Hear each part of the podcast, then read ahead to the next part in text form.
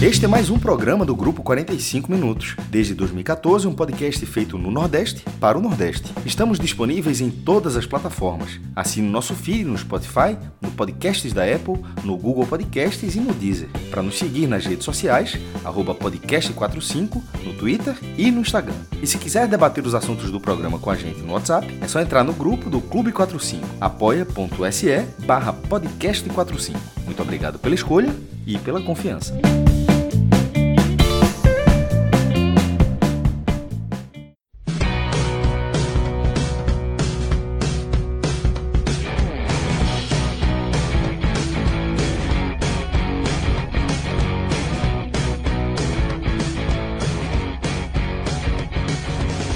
Sejam todos bem-vindos e bem-vindas a mais um Telecast. Eu sou Fred Figueroa, estou aqui com Cássio Zirpoli, João Pedro Pereira e Rodrigo Carvalho cuidando de toda a parte técnica. E juntos vamos repetir o mesmo programa da quinta-feira passada, mais um roteiro repetido, com, claro que com algumas nuances, com algumas curvas diferentes, mas o eixo central é muito parecido o jogo é que o esporte mais uma vez é derrotado e mais uma vez essa derrota passa por pontos fundamentais.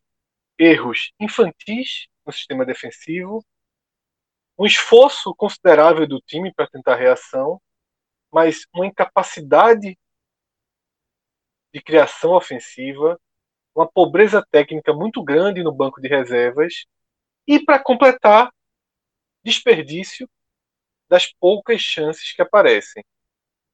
Essa soma se repete por ordem invertida, mas se repete do jogo anterior.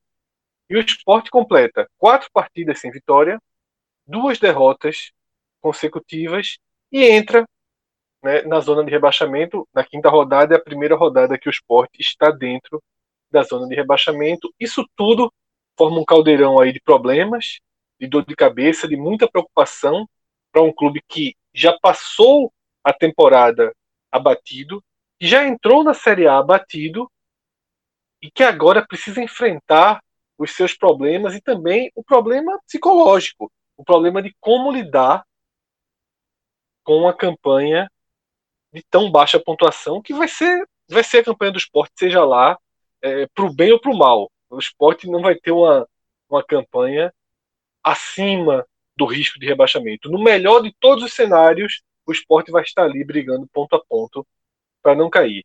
Então, Cássio, eu queria a tua primeira análise de por que o esporte soma mais, duas, mais uma derrota, por que o esporte caiu diante do São Paulo na Ilha do Retiro. Fala Fred, João, Rodrigo, ouvinte. Você tu até falou, Fred, do, do roteiro semelhante. Eu, é, pô, na hora que você joga dois, dois jogos seguidos, na, em casa e perde os dois por 1 a 0 é, você consegue enxergar paralelos nisso. Eu tra tratei disso do blog, mas com algumas diferenças claras. A primeira delas é, faz parte do, do próprio futebol de São Paulo. É muito diferente do que o Santos jogou. Só que foi, que é o, que é o, que Diniz, o estilo de Diniz, mas não sendo esse futebol bem aplicado. Eu vou começar pelos adversários rapidamente para dizer que nem Santos nem São Paulo jogaram bem nem Santos, nem São Paulo fizeram um grande esforço para vencer a partida. Nem Santos, nem São Paulo, em tese, deverão brigar pelas cabeças do Campeonato Brasileiro. É, só, e isso foi o sarrafuzinho de um, um pouquinho de nada que o esporte subiu. Claro que são dois, dois, dois o Santos é o atual vice-campeão brasileiro, São Paulo, por todo o investimento que tem, terceira maior torcida do Brasil, são dois dos maiores clubes do país. É, mas que nessa largada de brasileiro não estavam figurando para ter essa briga lá, de, lá em cima mesmo. E nesse cenário, depois de subir um pouquinho um sarrafo, porque o esporte estreou contra o Ceará, teve o Atlético Goianiense e o Vasco, que a gente imaginava muito mal, mas, mas que acaba tendo a largada muito boa. O Vasco tem 10 pontos em 12 disputados. É, e na hora que subiu esse sarrafozinho, o time já foi incapaz, o time já foi inofensivo. É, juntando as duas partidas, 180 minutos, o esporte finalizou 21 vezes nesses 180 minutos. Apenas 7 foram na barra do, do adversário, juntando Santos e São Paulo. Considerando só o domingo, só esse jogo contra o São Paulo, o Sport só, foi, só acertou duas vezes a barra do adversário. Por quê? É, primeiro que chega pouco, e o Pelelton, na, na, brincadeira, né? Pelelton, que obviamente mas é o clássico, né, o Pelelton, que funcionou na primeira rodada. É, para sorte do esporte, pelo menos ele funcionou uma rodada, porque depois ele foi o Elton clássico, ainda participou do gol do Atlético Goianiense, mas assim, o cara que perde muitos gols. E que, de repente, para guardar um, tem que ter muitas chances. E o esporte não cria muitas chances. Elton teve três, perdeu as três. Um tentou um, um cruzamento, bateu uma trivela, um, um lance muito estranho. Outra, é, eu acho, eu acho para quem viu as duas partidas, eu acho bem difícil que o cara não tenha lembrado do lance de Marinho, porque ele recebeu exatamente no lugar onde Marinho recebeu e tentou o chute exatamente como o Marinho, de perna esquerda bus, buscando. Só que enquanto Marinho mandou na gaveta, ele mandou com a bola mais perto da bandeirinha do escanteio do que da barra. É, ainda teve uma cabeçada, uma bola na área, onde ele, ele conseguiu sair da marcação livre, e cabeceou livre e também não acertou a barra. Ou seja, eu, dei, eu, eu citei três chances de Elton Nenhuma delas foi na, foi na barra. Foram três chances boas e nenhuma delas entra nessa estatística de chances certas. Porque é um limite ofensivo do esporte, é um limite técnico de um time que acerta pouco. E essas três chances são basicamente as chances que o esporte tem reais assim ao longo da partida, ao longo da partida porque é um time muito previsível. Assim, é, a previsibilidade não vem exatamente, Fred, do fato de, de ó, eu quero que faça isso. É porque de repente é a única condição que tem. O lado esquerdo que perdeu o jogador é, com a Midali, perdeu, perdeu o Luciano Juba, Sander muito mal, o time, a bola vai para o lado esquerdo não acontece nada. A única, a única função do lado esquerdo do esporte é receber a bola, atrair a marcação e devolver para o lado direito para ver se o lado direito tem algum espaço a mais. E, isso, aí, e se não tiver, a bola vai até para o lado esquerdo de novo para tentar fazer a mesma coisa e ir para o lado direito para ver se tem um espaço a mais. E no lado direito o esporte conseguia ter um pouco mais de, de uma troca de passes um pouco melhor. Marquinhos sozinho do outro lado, não tinha ninguém para dialogar, para tabelar, e do lado direito até acontecia. É, tendo Venuto, Patrick passando, mas outra vez muito mal. É, e o esporte, era importante que o esporte tivesse um Patrick numa fase melhor. O Patrick não está numa boa fase. É, Venuto tentando bastante, mas tem que ter alguém. É, e nessa, nessa situação, quando vai sair nesse cruzamento, uma hora, uma hora o adversário percebe assim que e no caso do esporte, eu acho que o adversário já entra sabendo, ele não precisa perceber isso. Mas que fica muito claro em campo que se você fechar aquele espaço, do outro lado não vai sair nada. E na hora que, vai, na hora que entra Chico do lado esquerdo, que jogou. Sander jogou o primeiro tempo, Chico entrou o segundo tempo. Chico, que é zagueiro, né? Jogando do lado esquerdo, assim, o cruzamento dele é assim. Ele, deu, ele tentou realmente dois cruzamentos. Um na cintura do defensor, outro no pé do defensor. E nos dois, porque isso pode acontecer. Você pode cruzar meia altura e pode cruzar rasteiro. Não é, não é, o problema não é esse, não. O problema é que nesses dois lances, o time se preparou para receber a bola aérea. E a bola, a bola, a bola mal sai do chão. Então, então é, não existe do lado esquerdo. E do lado, e do lado direito, tendo, essa, essa, é, tendo um pouco mais de, de tentativas, o São Paulo fechou espaço. Estava com a vantagem muito cedo.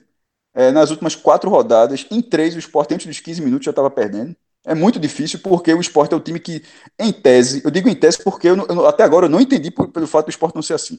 Em tese, o esporte é o, é o time para se defender ao máximo e tentar poucas chances. E o esporte é simplesmente um time por, é, que leva o gol muito cedo e acaba sendo o time que fica com a bola e que tem, e é o time que sai para o jogo. É o time que simplesmente não tem capacidade para fazer isso. Não fez em nenhum momento de 2020 contra adversários muito piores. E o esporte não fez tá, tendo, tá tentando aprender a fazer isso na Série A, não vai dar certo, é um spoiler, não vai dar certo.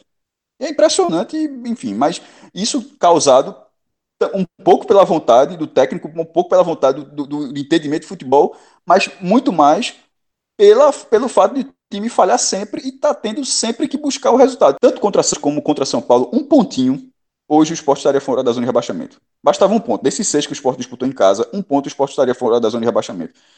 É, contra o Santos estava empatado até os 31 do segundo tempo, levou um golaço de Marinho, e nesse, com 5 minutos, já estava perdendo. Só que nesse o esporte já estava mais pressionado. Contra o Santos, o esporte não estava na zona de rebaixamento. Nesse jogo, o esporte já entrou na zona de rebaixamento. Então, o esporte já estava mais pressionado a buscar, a pelo menos segurar esse resultado, e não tem condição, porque em todos os jogos ele já está buscando, ele já está tendo que reagir. E esse time não era um time para reagir, não pelo placar. Ele era para ser um time para reagir dentro da situação de jogo. O time ataca você e você reage, você contra-ataca. No caso do esporte é reagir pelo placar. E isso dobra, isso dobra é, a, a, função desse time, que é um time incapacitado. É, e dá para falar, é um time incapacitado porque ele se mostrou isso o ano inteiro. O esporte entrou à Série A tendo o pior aproveitamento entre os 20 participantes em jogos oficiais em 2020. Só que o, o 2020 do esporte só tinha tido dois jogos contra times de Série A, um empate com Fortaleza, um empate com Fortaleza e uma derrota para o Ceará. E mesmo assim, mesmo pegando só times da Série C, da Série B e sem série, o esporte entrou na primeira divisão tendo pior aproveitamento. Então esse time é incapacitado. Que surpreendeu demais contra o Ceará na estreia, fazendo três gols no primeiro tempo. Eu cansei para falar.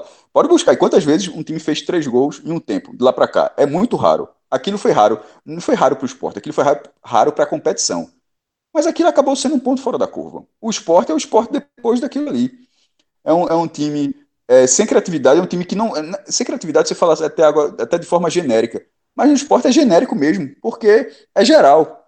Não é que seja sem criatividade na infiltração, a infiltração não acontece. Não é que seja sem criatividade na tabela de linha de fundo, tem muita dificuldade para fazer. Isso é um time que simplesmente pega a bola, você sabe que dificilmente vai sair algo produtivo ali. É um time fácil de marcar, porque ele busca só basicamente um corredor pelo meio, tenta infiltração e a bola bate e volta como se estivesse tocando a bola para a parede. Então, essa entrada na zona de rebaixamento, depois de ter vencido na estreia, ela acaba sendo frustrante porque foram dois jogos seguidos em casa. Agora foram dois jogos de inoperância ofensiva gravíssima, extrema. E do lado defensivo foi a quinta partida seguida, seguida em cinco disputadas que o esporte falhou. Falhou, inclusive, na estreia, grave. Aquele, lance de, de, de Adrielson com William Farias, aquele recuo. E o Ceará diminuiu, o Ceará voltou para o jogo, era o Ceará morto naquele momento. E no segundo tempo, bateu cabeça de novo, Betinho e Maílson, gol do Ceará de novo. O esporte, no aperreio, conseguiu vencer, jogou, jogou melhor do que o Ceará e venceu a partida. Mas aquilo é exceção. Você, na Série A, errar de forma grave e ainda vencer é exceção. O normal é, no máximo, empatar ou perder. E é, é o que tem sido com o esporte. Errou contra o Vasco, errou contra o Atlético Goianiense, errou contra o Santos, errou contra o São Paulo. Foi punido em todos os jogos, somou um ponto. Com um gol, esse e esse um ponto, lembrando, foi um gol 49 do segundo tempo. Porque senão teria perdido também. Esse, esse é o esporte da da, da série A, que nesse momento, nesse momento, com o esporte na zona de rebaixamento, é, é um esporte mais condizente do que, do que ele, ele do que se esperava para o esporte nesse Campeonato Brasileiro. É, mas não dessa forma. Porque se esperava um esporte mais frágil. Em alguns momentos o esporte até consegue ser competitivo, é até impressionante. Mas, mas simplesmente por vontade, por força física, que uma, em, alguma hora, alguma, é, em alguma hora acaba. Mas em relação à, limitação da equipe, aí está além do que eu imaginava. Porque eu imaginava que o esporte poderia ser um time mais precavido. E é simplesmente um time que não consegue nem tentar isso. Porque quando vai pensar que essa é uma possibilidade de jogo, ele já está perdendo na partida. Cássio, é, eu concordo com todo o eixo aí da análise. Acho que o esporte ele entra no jogo vulnerável a qualquer nuance da partida. E aqui eu vou dar um exemplo do jogo do Ceará. Aos 10 minutos, a gente teve aquela sequência de chances de Rafael Sobis, que Maílson evitou o gol, uma falha absurda do sistema defensivo do esporte, uma jogada que começa no lateral muito parecida com a jogada que gerou o gol do Santos, que também começa de um lateral. E por muito pouco, né? Maílson fez duas defesas, travou a bola com o braço com Sobis.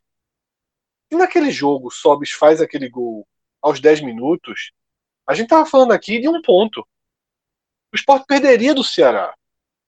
Porque aquela estreia entraria no mesmo poço no mesmo túnel sem saída que os outros jogos do esporte entram quando o time sai atrás. E como você falou, Cássio, tirando o jogo contra o Santos, e não por acaso é o jogo desses últimos quatro em que o esporte melhor, melhor se comportou durante 60, 70 minutos, o esporte conseguiu fazer uma partida mais ou menos igual com o Santos durante esse período. Tirando isso, o Sport leva um gol muito cedo. E quando leva um gol muito cedo, tudo que resta é essa repetição.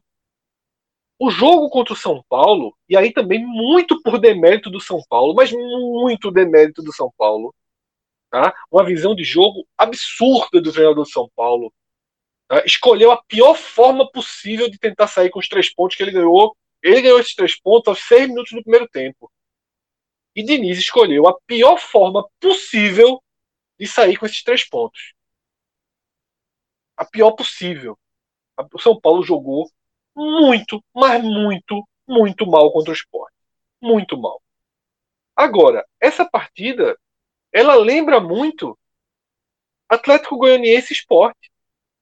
Com a diferença que não teve o jogador expulso e que no final a bola no bate-rebate não entrou.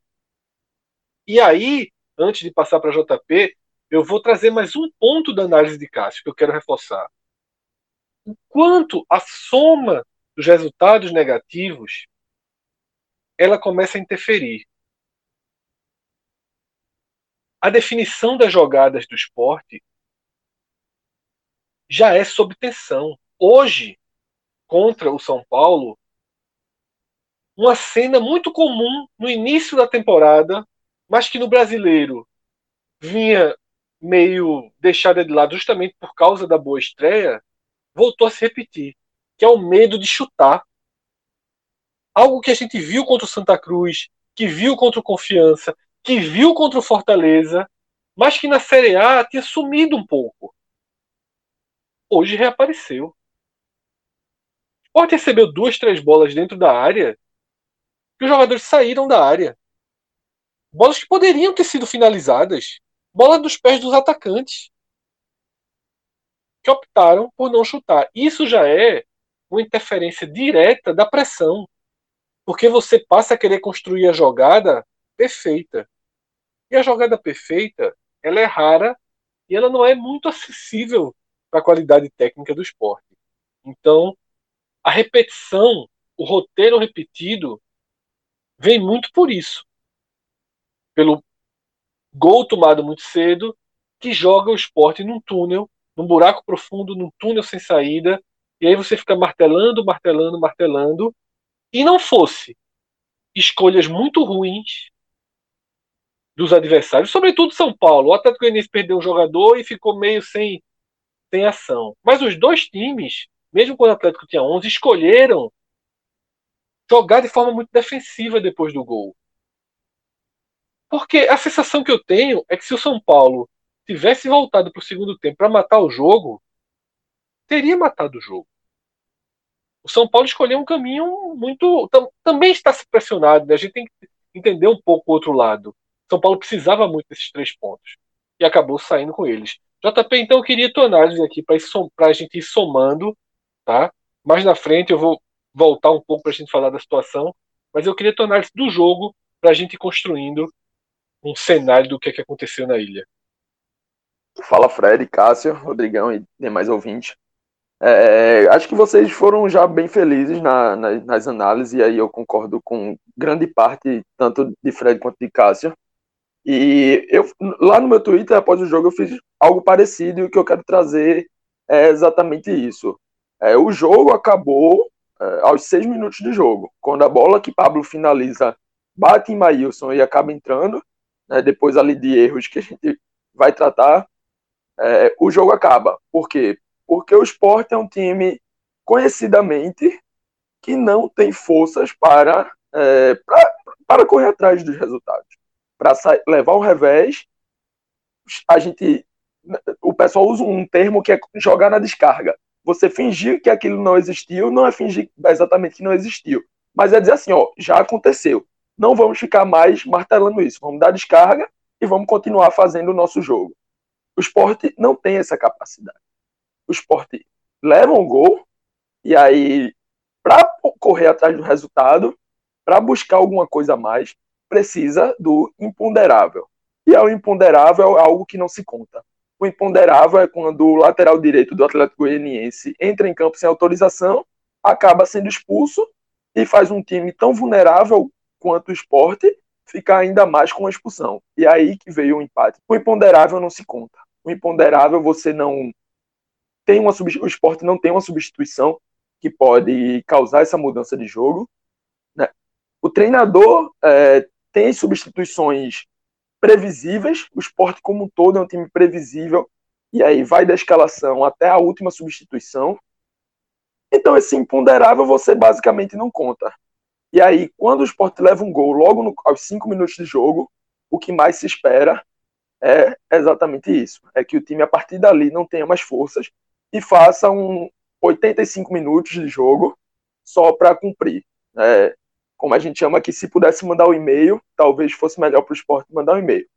E aí eu quero trazer um, algo da estratégia de Daniel Paulista. E aí o que gerou esse primeiro gol do São Paulo.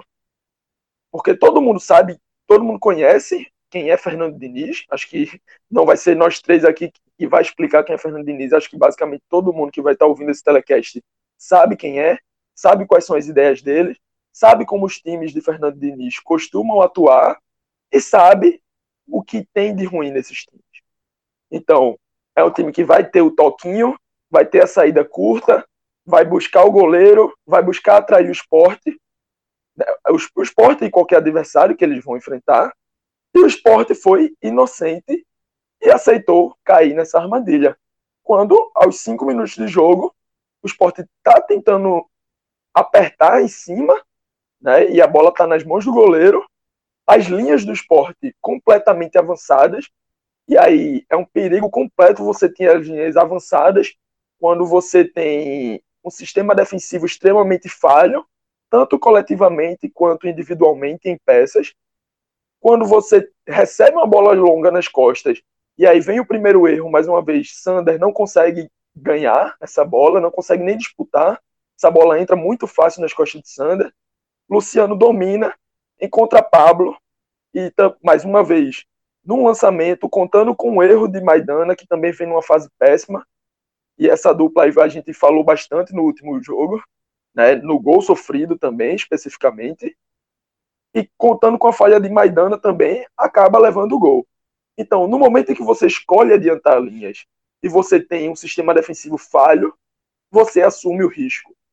Você assume o risco de uma bola nas costas você assume o risco de uma bola aérea em que o seu lateral não consegue disputar, e você assume o risco do seu zagueiro mais lento no, no elenco ter que disputar contra um atacante de nível de Série A em campo aberto.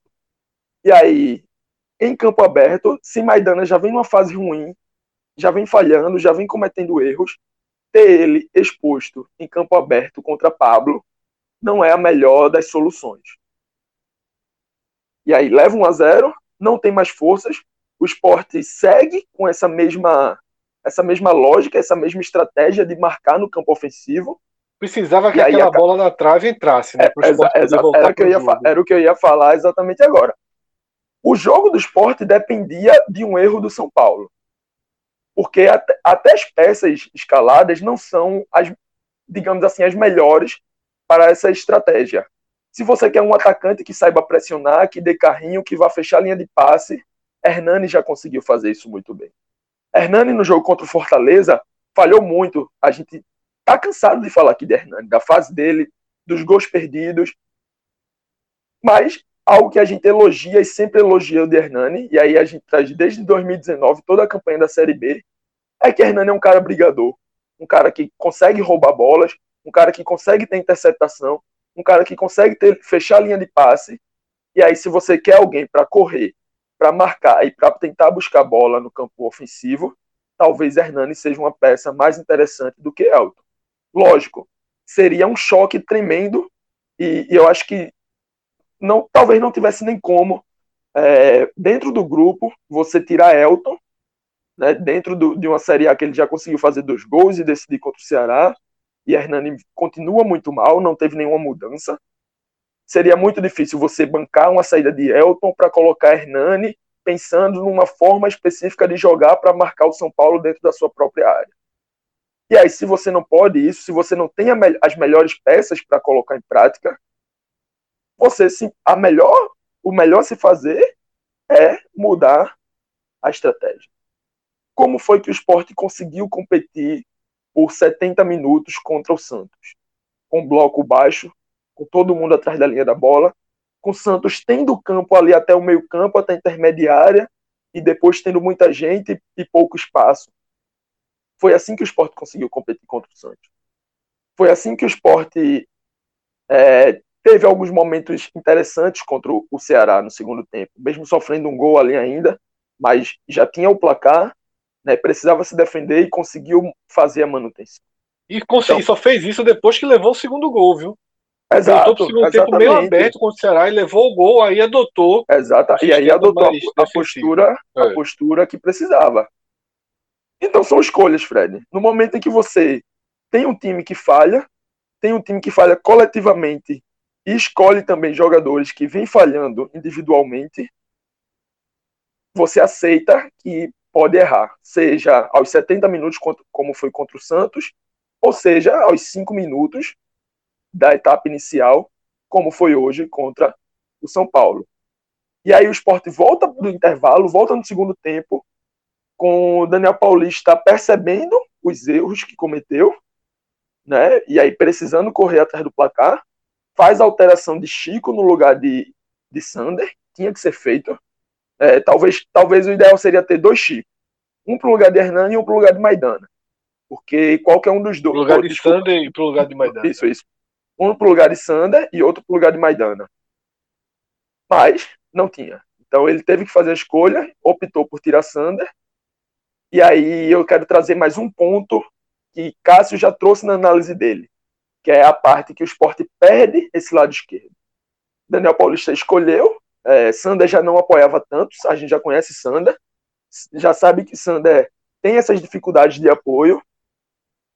E aí, quando ele coloca um zagueiro, ele aceita que vai ter menos ainda esse apoio, porque Sander pode ter dificuldade de cruzamento, Sander pode ter dificuldade para entrar na área, mas Sander ainda consegue ter uma presença no campo ofensivo.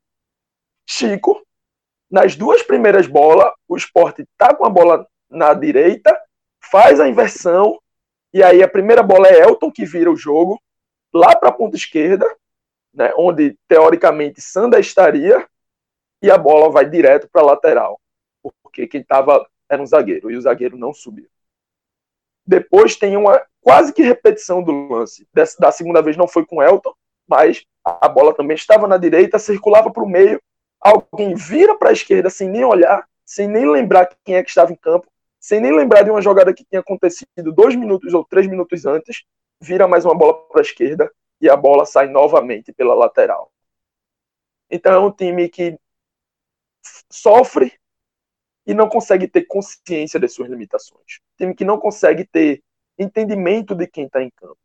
Um time que espera uma coisa que parece e vai se encaminhando para não acontecer. E aí vai se tornando um time previsível, um time que apela para bola aérea, né, e aí bola aérea, cruzamento com, com o jogo rolando, porque essa bola aérea de bola parada não tem. Falta escanteio é, para o esporte segue a cartilha de ser uma jogada que o time quase abre mão, porque os cruzamentos vão na altura da cintura, ou os cruzamentos são fortes demais para passar direto, nenhum leva o mínimo de perigo, nenhum. Isso quando eles passam da barreira. E aí o treinador, mais uma vez, como em todas as outras partidas, tem, escolhe é, manter esse sistema que já está e colocar em campo dois centroavantes para aumentar ainda mais a quantidade de, de chuveirinho, né? De cruzamentos ali sem, nenhum, sem nenhuma jogada trabalhada, sem nenhuma lógica, podemos dizer assim. É só passar na intermediária e cruzar na área. E é exatamente na mesma, na mesma hora que o treinador do esporte faz as duas substituições com os dois centroavantes, o treinador de São Paulo também percebendo isso e já adotando uma postura defensiva, né? Foi um, um, time do São Paulo que veio a campo sem nenhum zagueiro na equipe titular. A dupla de zagueiro formada por Léo, um lateral esquerdo, e Diego, um volante da base. E aí ele saca Diego e coloca Arboleda. E aí é um zagueiro, um cara de imposição física, é um cara de imposição no jogo aéreo. Entende? Sabe? Porque é um esporte previsível, porque o esporte fez isso contra o Santos, porque o esporte fez isso contra o Atlético Goianiense, o Sport fez isso contra o Vasco e parecia muito claro que iria fazer contra o São Paulo precisando de um gol em algum momento. E aí fica fácil de fica fácil de marcar. E esse é o esporte apático, em que o São Paulo poderia, caso tivesse apertado, caso tivesse ainda conseguiu criar outras chances, teve a bola que Daniel Daniel Só Alves... no primeiro tempo, né? Basicamente. Isso, exatamente, exatamente. No primeiro tempo poderia já ter saído com 2 a 0 e aí no segundo tempo escolhe fazer um jogo ali, vou chamar de tranquilo, porque não, Eu, não nem acho, eu nem acho que pela visão do São Paulo foi tranquilo. Acho que ele é mais tranquilo na visão do torcedor do esporte. Eu acho que o torcedor do É. São Paulo ficou bem apreensivo com o Fica, segundo fica tempo, porque apreensivo. Exato. ele vê o adversário com a bola na sua intermediária o tempo todo, né? E assim, Isso, exa- é, é, Pelo amor de Deus, pô. O São Paulo, o São Paulo é tricampeão mundial. O torcedor do, do São Paulo não, não tem como ter ficado satisfeito ou, ou não ter ficado apreensivo com um futebol horroroso desse, não. Não, mas é São Paulo- que eu São Paulo- é- eu não falo, o São eu não Paulo falo conquistou, o tranquilo. São Paulo conquistou o resultado. Não, assim, eu entendi. O São Paulo conquistou o resultado. Mas eu, eu, tô- eu falo em rendimento de futebol. Eu duvido que um torcedor do São Paulo tenha que pegue esse jogo e Não. fala, porra, eu queria outra atuação dessa. A atuação Não, horrorosa do São seguinte, A Paulo. atuação Ô, péssima, JP, péssima. é, só para resumir, eu acho que o sentimento dessa, desse, desse impasse sobre a visão do São Paulo é o seguinte: o jogo só foi até os 49 e 38 do segundo tempo, que o juiz resolveu também acabar a partida, faltando 22 segundos, o esporte com a bola na intermediária. Não entendi também aquilo, mas enfim. Se ele já tivesse passado o tempo, até ok. Mas faltavam 22 segundos do tempo que ele pediu.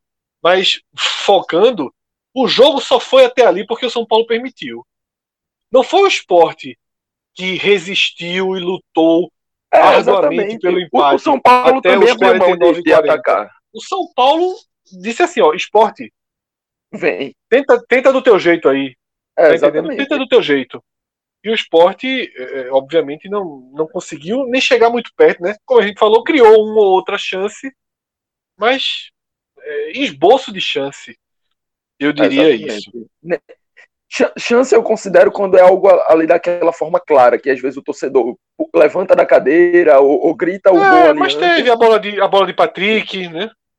Que, É, o entrou bem, o torcedor- recebeu. Foi a, melhor, foi a melhor construção de jogada, foi a bola de Patrick, né? Que Patrick dá Isso. minuto Exatamente. lança ele, Patrick bate forte.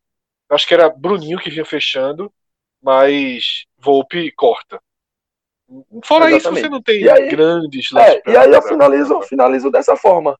O São Paulo fez um jogo ali, é, lógico, nenhum torcedor ficou feliz, mas também não passou é, algum momento em que o time ficou perto de perder os três pontos. Então foi isso. É uma partida que poderia ter sido decidida pelo São Paulo até antes, mas teve essa escolha, ou nem sei se foi escolha, se foi defici- é, deficiência técnica e tática mesmo, que parece ser, é um time que também está muito abaixo, o treinador corre riscos, mas já estava decidida ali. A gente vai para a segunda parte do programa, onde a gente vai focar nas análises individuais e a partir das análises individuais, muita gente, muitas vezes a gente consegue puxar outros desdobramentos importantes. Mas antes queria trazer uma dica que o nosso amigo João de Andrade Neto vai colocar em prática, inclusive, a partir dessa segunda-feira, que é reencontrar o Village Porto de Galinhas. Tá? O Village voltou a funcionar desde o primeiro dia de agosto. Eu tive lá, passei um final de semana, na verdade de quinta à noite até o domingo, e fui conhecer de perto as mudanças, os cuidados, e vi muita coisa sendo executada com precisão, com cautela. Um dos pontos que mais chama atenção é o prazo de 48 horas entre uma hospedagem e outra para o mesmo quarto. Por exemplo, eu que fiquei até o domingo, quando eu saio no domingo, o quarto que eu fiquei, ele só volta a ficar disponível para reserva na quarta-feira. Toda a desinfecção é feita, mas o prazo de 48 horas também é cumprido à risca, também é respeitado. O café da manhã não é mais daquela forma clássica, você recebe cesta de pães, cestas de queijos, tudo embaladinho, tudo protegido, tá? além de todo o controle nas áreas públicas do hotel. Me chamou a atenção como os hóspedes respeitam e estão cuidadosos. Tá? O mar foi outra, outro ponto que chamou a atenção. Muita gente tomando banho de mar, acho que é um pouco da saudade. Muitas vezes a gente vai para o vilage, vê a piscina cheia, vê aquele movimento na praia, mas você não vê o mar tão cheio. Eu vi o mar com várias pessoas tomando banho de mar. Óbvio que o espaço é gigantesco, né? não tem nem perto de aglomeração dentro do mar, mas nem perto mesmo. Assim. Quando eu digo que o mar está cheio, as pessoas estão a 5, 6 metros umas das outras, porque é uma área muito aberta, uma área muito livre. E foi ótimo. João vai para lá essa semana. E por que eu vou dar o exemplo de João? porque João vai ficar lá de segunda a quinta. E essa é a melhor dica que pode existir para quem é aqui do Recife. Você vai para o hotel, no momento em que o hotel tem um preço mais acessível, nos dias de semana esse preço ainda é reduzido e você coloca o código podcast45 que ganha 20% de desconto em cima disso tudo, tá? E se você fechar a cinco diárias, você ganha a sexta. O Village está com essa promoção esse mês. Todo mês o Village está fazendo uma promoção diferente, justamente para estimular que as pessoas retornem aos poucos. Né? Afinal, a gente sabe né, o momento que ainda estamos atravessando, mas também aos poucos vamos retomando parte da nossa vida e reencontrar a praia, ainda mais nesse ambiente que eu descrevi aqui, que fui lá conhecer, fui conhecer de perto as mudanças, os cuidados. É um ambiente bem seguro, tá? Acho que todo mundo que se quiser se planejar, se quiser ficar mais atento, entra no Instagram, liga pro hotel, tira dúvidas, entre em contato pelas redes sociais do hotel para tirar dúvidas de como você espera que seu quarto esteja, dos cuidados que você quer ter. Eu acho que fazendo tudo certinho você vai conseguir ter dias tranquilos, encontrar a praia, dar uma respirada, tudo dentro de uma boa margem de segurança. Então é isso, vilageportodegalinhas.com.br, você vai lá, faz suas escolhas e o código é podcast45, o primeiro de todos os códigos desde 2014. Esse código gera na alta lá no Village. Então agora sim, a gente vai para a segunda parte das análises individuais e eu queria pegar um ponto que JP falou, e eu conversei comigo mesmo isso assistindo o jogo, e eu mesmo cheguei à conclusão do quanto foi sintomático o buraco que o esporte está. Eu assistindo a partida, eu pensei assim, eu já não aguento mais ela. Eu já prefiro a Hernani de volta. E aí, logo depois, eu cheguei na conclusão, meu velho, quando você chega nessa conclusão é porque você realmente está morto. É quando você tem que ficar fazendo escolha entre Elton e Hernani, Hernani e Elton, Elton e Hernani, Hernani e Elton. É aquela máxima de que o melhor é sempre quem tá no banco. Exatamente. Sabe outro que eu tô com a saudade extrema dele? Raul Prata. Raul Prata. Pra mim seria titular na direita e na esquerda hoje. Na direita e na esquerda. Na esquerda faria. É, ele erraria muito, pelo amor de Deus. É, mas na esquerda ele faria com que o esporte não fosse tão previsível, que se em algum momento a bola fosse para a esquerda, o São Paulo, atenção ali, que essa bola pode, pode sair dali. Pode cruzar e dali. Sobretudo não. na proteção atrás, né? Que ele protege melhor do que qualquer outro hoje. Então, é, realmente, assim, até prata. Porque eu queria na direita para que Patrick fosse para frente. Patrick é, não tem mais a força física de outros tempos para ficar indo e voltando, subindo e descendo. Você percebe. E nem, e nem é Patrick, é só pela força física, Fred. Patrick parece ainda mais. É, com mais falhas na, no sistema defensivo. E aí, por exemplo, para um jogo como hoje, ter um cara como o Patrick, porque a gente sabe que ele é um cara ainda de intensidade, mesmo que não aguente os 90 minutos nessa intensidade muito alta, mas ele consegue. E aí, ter um cara como o Patrick para pressionar a saída de bola, hoje teria sido muito melhor também. Então, passa a ser realmente uma. Eu sou um cara que costuma defender laterais ofensivos, digamos assim, que eles sejam laterais. Né? Até que caso chegue no nível como o Patrick tá de falhar tanto, e aí começa a gente a pensar nele mais avançado, né? Acho que ele precisa jogar na lateral, mas Patrick já chegou num nível em que, se não tiver outro lateral junto com ele, se não tiver outro cara ali dando apoio, é melhor ter ele mais à frente. Porque atrás só vai, além dele prejudicar, ele não vai conseguir colocar em prática o que ele tem de melhor, que é o apoio E a saída de Rafael expôs muito isso, né? Sem Rafael, o Patrick passou a ser figurinha repetida nos piores em campo, nas nossas análises. Não sei se vai estar hoje, então, é, JP, eu começo por você. Queria que você escolhesse os piores, tá? Vamos começar pelos piores, porque é a segunda derrota. E eu acho que o foco tem que estar em quem está causando, ainda que de forma indireta, direta ou indiretamente, esse desempenho negativo do esporte. Queria que você citasse quem foram quais foram os piores jogadores do esporte. Fred, pensando nos jogadores, porque acho que hoje Daniel Paulista merece uma, uma menção também, mas não vou me apegar tanto a isso, porque já falei um pouco da estratégia dele. pensando em jogadores, acho que o intervalo ali expõe muito é, a, a, troca, né? Já é a segunda vez que Sander sai no intervalo. Então, uma partida muito ruim contra o Atlético, sai, foi substituído no intervalo, virou reserva, acabou voltando ao time e sai no intervalo de novo. E agora para um zagueiro improvisado, numa partida em que o zagueiro também merecia sair. E aí já coloco essa dupla em primeiro lugar, Sander e Iago Maidana, é bem característico até pelo lance do gol. É, Inverteram os papéis do lance do gol, né? É, é devolveram, né? Para ninguém ter dúvida ali, se um falhou e, e jogou a culpa para o outro, hoje foi a mesma coisa. O outro falhou e jogou a culpa para um.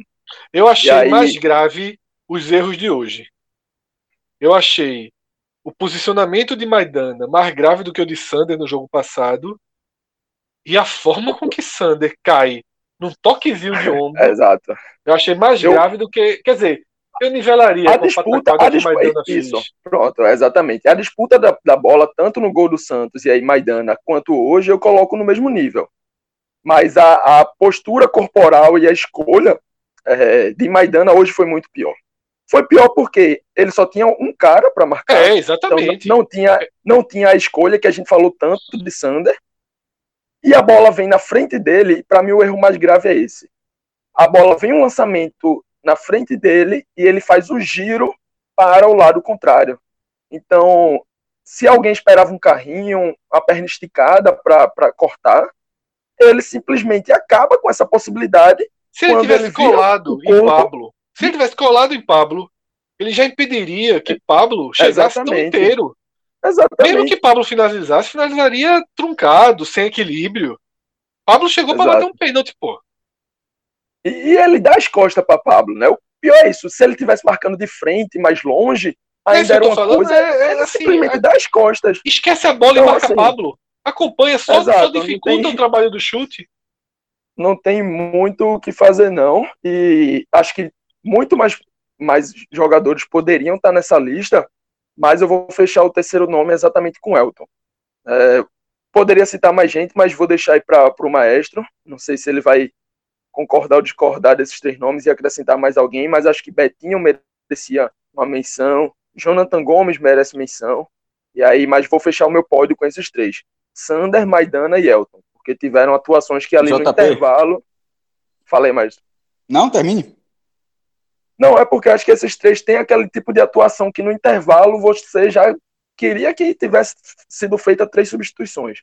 Né? Mas não é possível e não é comum. Então vou fechar com esses três. Quando eu falei JP era para dizer assim que eu fechei não só com o pódio, como com, com os postulantes ao pódio. É, do outro jogo a gente a gente, nós três aqui, a gente discordou em alguns pontos. Nesse aqui eu acho que está mais uniforme, porque assim, os erros do esporte foram assim, tão claros assim que não tinha muito como. Não, foi outra coisa, assim, tava, foram, foram coisas muito evidentes. A, de Maidano só tem uma observação. Ele melhorou no segundo tempo. Mas porque o São Paulo não agrediu e porque ele errou. É... E ali na frente ele é interessante. Ele é para zagueiro, ele é ok. Eu acho, eu, eu, na verdade, mas eu acho que ele sai tão mal.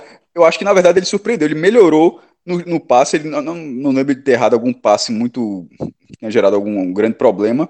Mas era o esporte todo no campo ofensivo, a bola, bola, passava muito por ele, muito mais do que por Adrielson, por exemplo. Na saída de bola, muito mais por ele.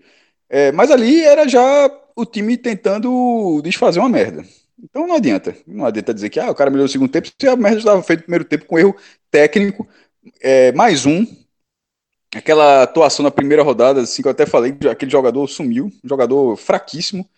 E é assim, é uma, é uma, defesa com o esporte tentando sempre resultados diferentes, com um time igualzinho. É, ali um miolo, pelo menos. Eu acho que tá merecendo o banquinho. Muito mal. É, é esse, Só que dificilmente vai ser na próxima rodada, porque Adrielson tá suspenso, né? É, aí seria uma outra zaga. É, mas vai, não, mas em algum momento vai pegar um banquinho que não seja próximo a outra, só, mas veja só, se ele tiver, se ele ficar, tiver manter esse ritmo, ele vai pegar banco. Não, é, depois dessa natural. rodada, tendência é que não ele tem como. para Chico e Adrielson, né? Não, sobretudo se toda rodada, se ele mantiver o nível, se toda rodada ele for assim. Se for, for um cara que compromete. Se o cara comprometer toda a rodada, ele não, não tem condição nenhuma. Mesmo fazendo gol lá em Goiânia, é, eu acho que quem não acompanha é Venuto e ele é roubado, mas o cara, enfim, ele compromete todo o jogo. Elton, porque pelas três chances, pô. Ele teve três chances e nenhuma das chances foi na, foram na, é, nenhuma delas foi na barra. Foi muito descalibrado. É um time, é um time que produz pouco. É, poderia ter sido brocador, enfim. Acho que aquele negócio, ah, bota o brocador, vai ser vai, vai errar do mesmo jeito. Ah, são dois centroavantes assim que não dão muito resultado. É aquela mas, história, assim, né, Cássio? Elton, ele domina a bola melhor que o brocador, ajuda a construção melhor que o brocador, mas finaliza pior que o brocador. Sempre foi assim. É, mas nesse caso, ele teve a chance. Então ele tem a parcela, ele tem a parcela dele, porque as, essas três chances que ele desperdiçou foram chances assim que um atacante um pouco mais qualificado espera o jogo todo para ter pelo menos uma delas. Ele teve três.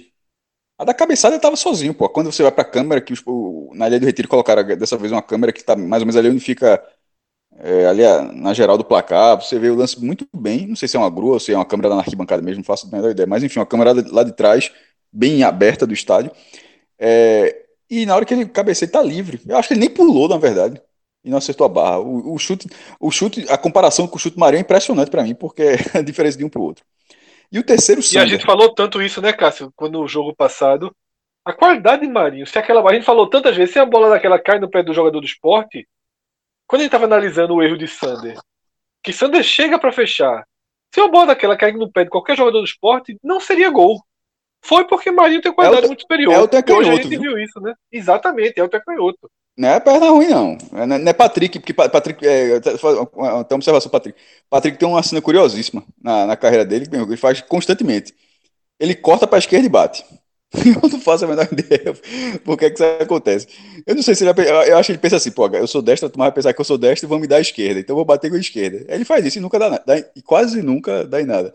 É, mas coloca o Sander porque no lado esquerdo não sai nada. A trombadinha, a trombadinha foi muito boba, muito pouco para aquilo tudo. É, tá muito mal. Tá muito mal. Tá comprometendo. E da outra vez, eu até disse do, do gol anterior, disse, ó, esse eu não vou colocar só na conta de Sander, não, porque ele, ele simplesmente foi um erro coletivo gigantesco. Ele faz parte do erro, mas é, colocar assim, ó, foi Sander. Eu, eu não concordei muito, não, mas nesse caso agora, embora continue sendo um erro maior, mas é um erro que com, começa a partir dele. Porque bastava não ter acontecido aquilo, a jogada não teria, não teria continuado. Mas, e o velho é... Sander não levava uma queda no ombrada dessa, pelo não, contrário, o cara não. dividia com a cabeça. Terminava, terminava com, aquele, com aquela toquinha, aquela toquinha, da Speedo, a toquinha da Speedo, aquela de natação. Que ele já usou umas 50 na ilha. Mas, meu irmão, agora é só o penteadinho, termina do mesmo jeito.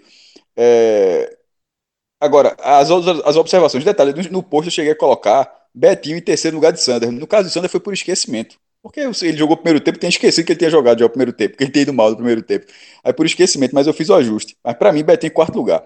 E Betinho eu falo, Betinho eu falo dele desde que o Sport ganhou o jogo. Porque eu fui voto, voto contra. Quando o Sport ganhou o jogo, eu disse: esse cara não jogou bem, não. Então, meu irmão, o cara, para mim, ele tá mal desde que o Sport começou a jogar o Campeonato Brasileiro. É um cara, é um, é um jogador completamente é, sem rotação, pô. E o, ó, um, o jogador pode ser rotação. A gente já viu várias vezes, pô. Pedro Castro, que jogou aqui, pelo amor de Deus, corria 22 km por hora. Mas tem o estilo dele, funciona no Havaí. Tem outros jogadores dessa forma, num sarraflá em cima, ganso. Pelo amor de Deus, esse, esse, esse tipo de jogador, tô falando assim, não comparei um, a técnica de um jogador, tô falando assim, o perfil, o jogador mais lento, esse jogador existe. É, ele, ele existe, ele existe no mercado, ele existe nos sistemas, ele funciona. Só que o, o, o que o esporte, na minha, na, na minha visão, claro, o que o esporte pode fa tentar fazer nesse brasileiro, que será dificílimo para o clube, já está, agora entrou na zona de rebaixamento, toda a pressão que não, entre aspas, não estava vendo agora é dobrado, porque jogar na, dentro da zona é muito pior. Como a gente já viu várias vezes, os clubes daqui nessa situação, a gente sabe que é pior. É, esse jogador ele não funciona. Na minha, na minha, na minha visão, eu não lembro de algum, jogador, algum time pressionado nesse estilo que tivesse um jogador dessa rotação. Esses times são muito mais pilhados. E ele não é, ele, e ele não é um jogador experiente para tentar distensionar o time. Ele não é essa figura, não. Porque poderia até ser, disse, oh, não, pô, mas esse cara é um cara que vai dar experiência, um cara que consegue travar, um, é, que tira um pouco a velocidade do jogo quando, quando é necessário, porque para desgastar menos o time, por uma experiência, uma, uma, uma série de outros fatores. Não é o caso, não. Ele não é esse jogador. A minha, eu acho que é um jogador que está fazendo hora extra demais. Não marca bem. Não, não, não ataca bem. Não aparece. Ricardinho é um cara que aparece mais que ele no ataque. E é até ruim porque ele aparece mal. Perdeu dois gols contra o Santos e nesse ele apareceu duas vezes, ainda no primeiro tempo. e nas duas ele não conseguiu chegar na bola, mas apareceu. Betinho é simplesmente quando ele vai substituir. A impressão quando ele é substituído é, porra, Betinho estava em campo. Assim, eu acho muito mal. Por exemplo, é... já tinha falado isso outra vez, eu acho que, que Mugni deveria se, tentar, é, deveria se tentar um pouco mais, ou Mugni é outro jogador que seja. Mas eu acho que Betinho, nesse momento, só se ele estiver fazendo aquela velha função tática que eu não estou enxergando. Que é normal, o treinador fala, não, pô, mas ele exerce uma função tática muito importante no time, blá, blá, blá, beleza, pode desistir, minha limitação. Eu acho que é escassez eu tenho, mesmo. Eu não tenho problema, eu não tenho. Joga na escassez. Eu não tenho problema nenhum em falar de que a minha limitação de visão de jogo não alcança isso. Nenhum problema. Mas na minha visão, essa, essa função tática que ele está exercendo, eu não consigo enxergar. Eu acho que é, é, menos um, é menos um que o esporte se propõe a jogar. Cássio, eu vou pegar daqui de Betinho. Primeiro, os três primeiros são unanimidade absoluta. Né? É muito difícil fazer uma lista hoje que não tenha Thunder, né? Em primeiro Último lugar. ponto, Fred, até porque eu disse que eu fechei com, com, com o JP, o Jonathan Gomes, mal também, só para dizer, porque eu realmente fechei com o que o JP Sim. falou. É, não tem como não citar. Sander é um caso de parar, assim. Dá um tempo, não sei. Ele já parou, né? Já tentou se recuperar fisicamente, mas eu acho que é o caso dele ser reserva, entrar em resto de jogo, sabe? Tentar aos pouquinhos recolocar Sander. Porque não dá. Repito algo que eu falei nas últimas, nos últimos teles. Ele tá apanhando da bola. Tá? Ele está apanhando a bola e é muito grave. Não tem, ele não consegue fazer jogadas básicas. É, os três piores são esses. Betinho, eu acho que é um jogador que só, só, só dá para contar com ele para um tipo de jogo. Que é um tipo de jogo até parecido com o de hoje. Uma necessidade de você ter um volante que distribua um pouco melhor a bola. E nem acho hoje que Betinho fez uma partida, Cássio, que mereça estar entre os piores. Sabe? Talvez numa lista expandida, ok. Mas não eu acho que caso. ele foi. É, ele foi ali no mesmo nível. Não é, ele, ele foi no mesmo nível de Jonathan Gomes, foi no mesmo nível de Marquinhos. Sabe? Eu acho que ele foi um nível muito dos caras que não contribuíram ali, mas também não, não interferiram tão diretamente. Ele não abandonou a marcação. Eu acho que ele hoje, pelo menos, é, é participou da forma apática, né? Daquele trecho ali da partida, daquele segundo tempo que o Sport tinha o controle da bola. Mas o que eu queria comentar é o quanto a entrada de Mugni hoje mostrou o erro de Daniel na quinta-feira. Mugni entrou e dominou todas as bolas que recebeu e deu todos os passes corretos. Sabe? Mugni não é craque, não. Senão não estaria no esporte. Certo? Ainda mais nesse esporte. Agora, você precisar fazer ajuste como o esporte precisou do desgaste físico contra o Santos e colocar Felipe e colocar Ronaldo na ponta e não colocar Mugni, que é um cara que ganha bola, ele ganhou a bola, hoje ele leva um drible, é, é, Daniel Alves domina a bola já driblando ele, ele se recupera na hora. na hora, limpo.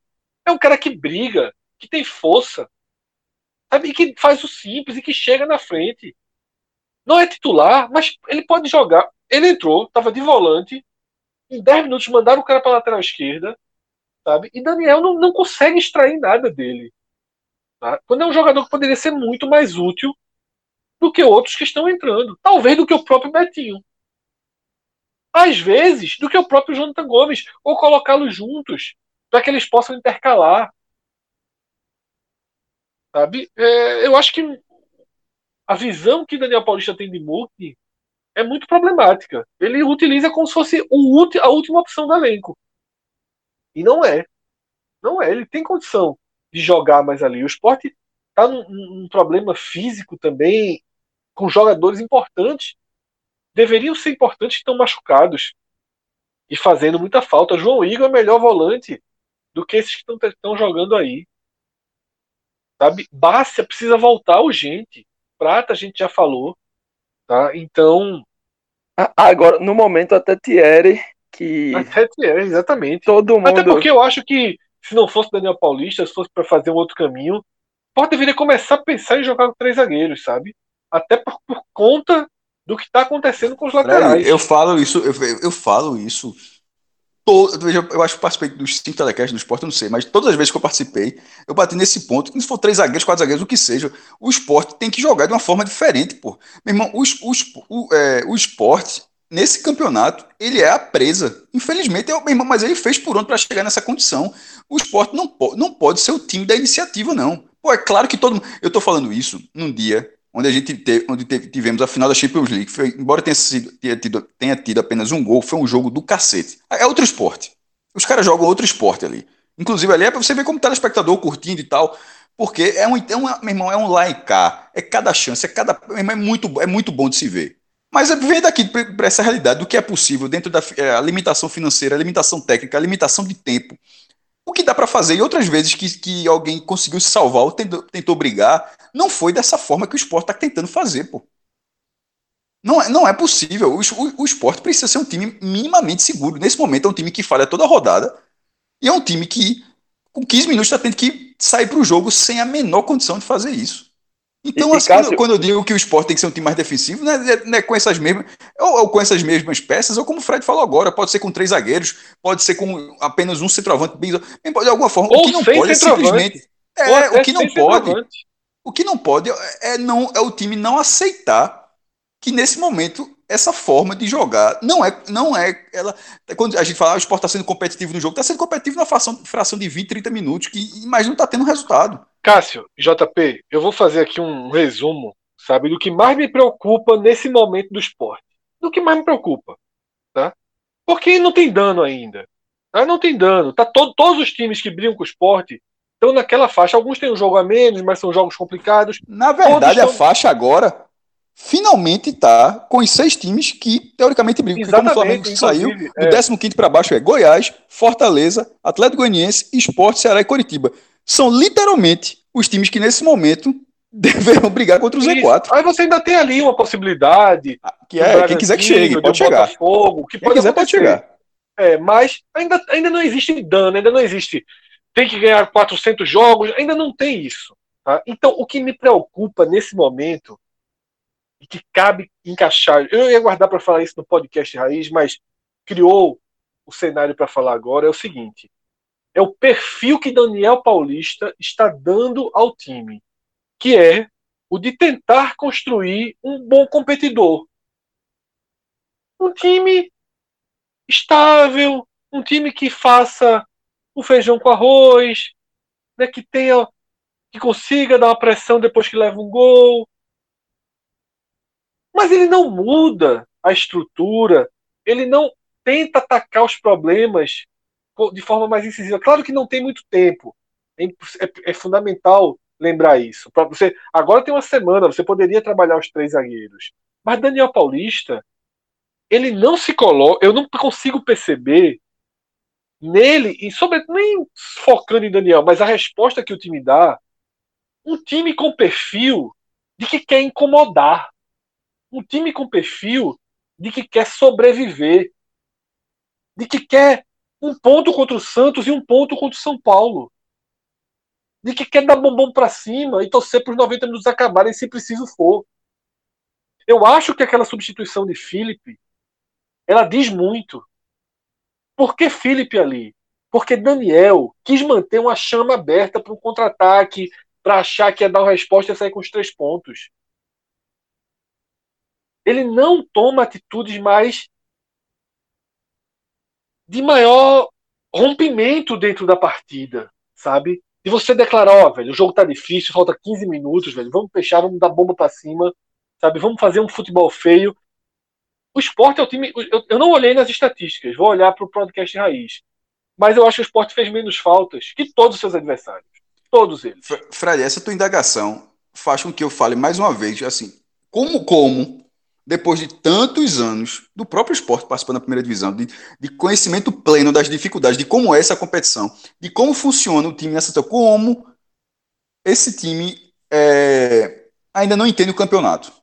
Como? E quando eu falo isso, o clube, esse clube não entende o campeonato. Direção, treinador, joga. Como ainda, mas sobretudo a direção, a direção e o treinador, que já tem. O próprio Daniel Paulista já é um treinador que participou de algumas permanências, jogadores vai, enfim, rodam bastante. E a própria direção que já tem an anos aí dentro do clube. Como é que ainda não entendeu esse campeonato? Como é que não se pensou, isso que você está falando agora, desse ponto, de que um ponto contra Santos e São Paulo era, para esse momento, algo né, essencial, de uma forma, e a, falta, a, e a falta desse pontinho desses dois jogos é tão grande que eu estava até vendo a tabela aqui. A chance de o esporte ser lanterna do domingo que vem é razoável. Sim, É, se o Coritiba, é, é perder do Coritiba e ter um empate ou vitória do Goiás. Lanterna. Isso. Do time que, do time que largou com vitória virar lanterna. E é uma matemática até simples, na verdade, acontecer.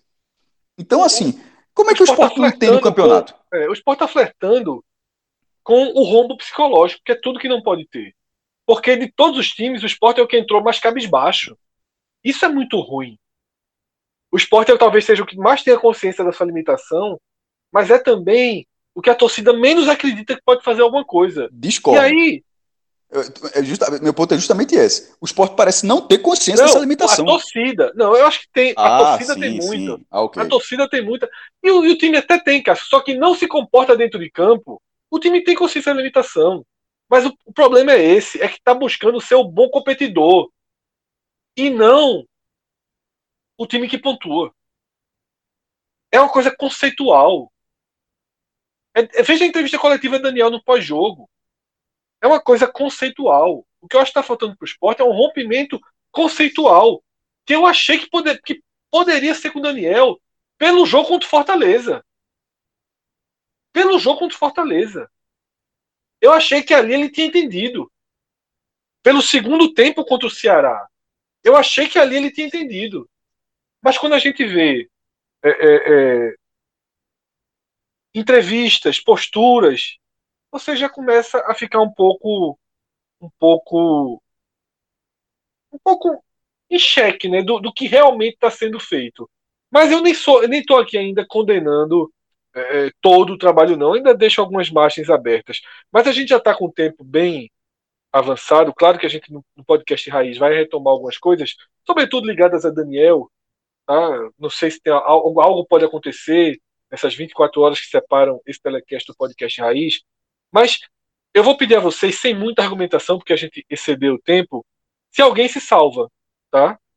É, JP e Cássio. Primeiro Cássio, depois JP. Alguém se salva? Eu acho que não. É, Mail, Mailson, ele fez boas defesas, uma cara a cara, um chute cruzado de Reinaldo, só que ele falhou feio no gol. Então. Ele, ele é, fez o que no gol? Eu acho que ele falhou no gol. Eu acho que ele falhou. No... Veja só, veja, se ele Hoje eu tô com o maestro. Eu tô com o maestro. Veja só. Hoje. Acho que ele a mão, a mão, de, bola, a mão de, a, se a mão dele, a se a mão dele, não, não é tocar, a bola não triscou, tipo, a bola não foi no cantinho, passou entre os triscos dele, não. A bola foi na palma da mão dele, passou na palma da mão dele, ou seja, uma mãozinha mais firme ali espalmava, Fred. Isso é falha. Foi, uma, foi, uma, foi, um, foi um pênalti, minha gente. O cara não sabia que a bola ia ali, não. Então, beleza. Veja só, é ok. Não, assim. É, é, não, é okay, é. Exatamente. Não, eu, eu tô com o maestro aí, já sendo rápido. É, talvez salvaria Maílson, porque fez boas defesas. Detalhe, mas eu, acho que eu não salvei, eu disse que eu talvez salvasse. Não, não, então, talvez também, ninguém, talvez. Talvez foi Talvez. Talvez Maílson, mas por conta do gol, que eu acho que, mesmo tendo sido um, uma, uma, batida muito difícil, cara a cara, como você disse, um pênalti quase, a bola bate na mão dele. E aí, se bater, eu acho que dava para ele ter feito algo mais para conseguir salvar. Mas aí é, é, também na conta do imponderável, talvez. Então não salvo ninguém não na partida de hoje. É, eu não chego a salvar como boa atuação, mas eu gostei de novo de Ricardinho. Acho que ele é firme, sabe? Joga o jogo. É, não era para ser titular do esporte, mas porque tem aí, eu não tenho a menor dúvida que com o William Farias, que fez uma enorme falta, voltando, a dupla, são, a dupla é formada pelos dois. Tá? Muito acima de qualquer outra opção que o esporte tem nesse momento. É, e acho, já falei, acho que Mugni entrou muito bem, mas aí eu não, também não coloco entre os melhores, foi um tempo muito curto de jogo, né? Foi um tempo, um tempo que não dá para fazer maiores, maiores análises. E sobre Maílson, extremamente difícil. Eu não sei ali, é, é, é de fato, mensurar se a mão estava mole ou não. Eu acho que ele tocou na bola, desviou o que deu para desviar. Realmente eu não tenho como mensurar é, é, se foi mão mole. Um gol na marca do pênalti ali. É porque, como o Maílson chega, tem um braço muito grande, a gente sempre fica um pouco com essa sensação. Mas, enfim, o tempo já está estourado. E esse debate sobre o Maílson também é bem desgastante. Porque... Não, ele tem um mérito. É, assim, Fred, é, pra deixar bem claro, ele tem um mérito de chegar. Mas se você botar a mão, a mão não pode estar tá mole. Só isso. É, eu só não sei se estava. Hum, Pareceu. Pareceu. Não tem a menor noção se estava. Não, porra, então viu o mesmo jogo que você. Pelo que apareceu das câmeras, assim, não foi defesa firme. A bola bateu e passou. Acontece. Então é isso. Dessa forma a gente fecha mais um telecast. Valeu, Cássio. Valeu, João. Valeu, Rodrigo. Grande abraço a todos. Galera, valeu. Tchau, tchau.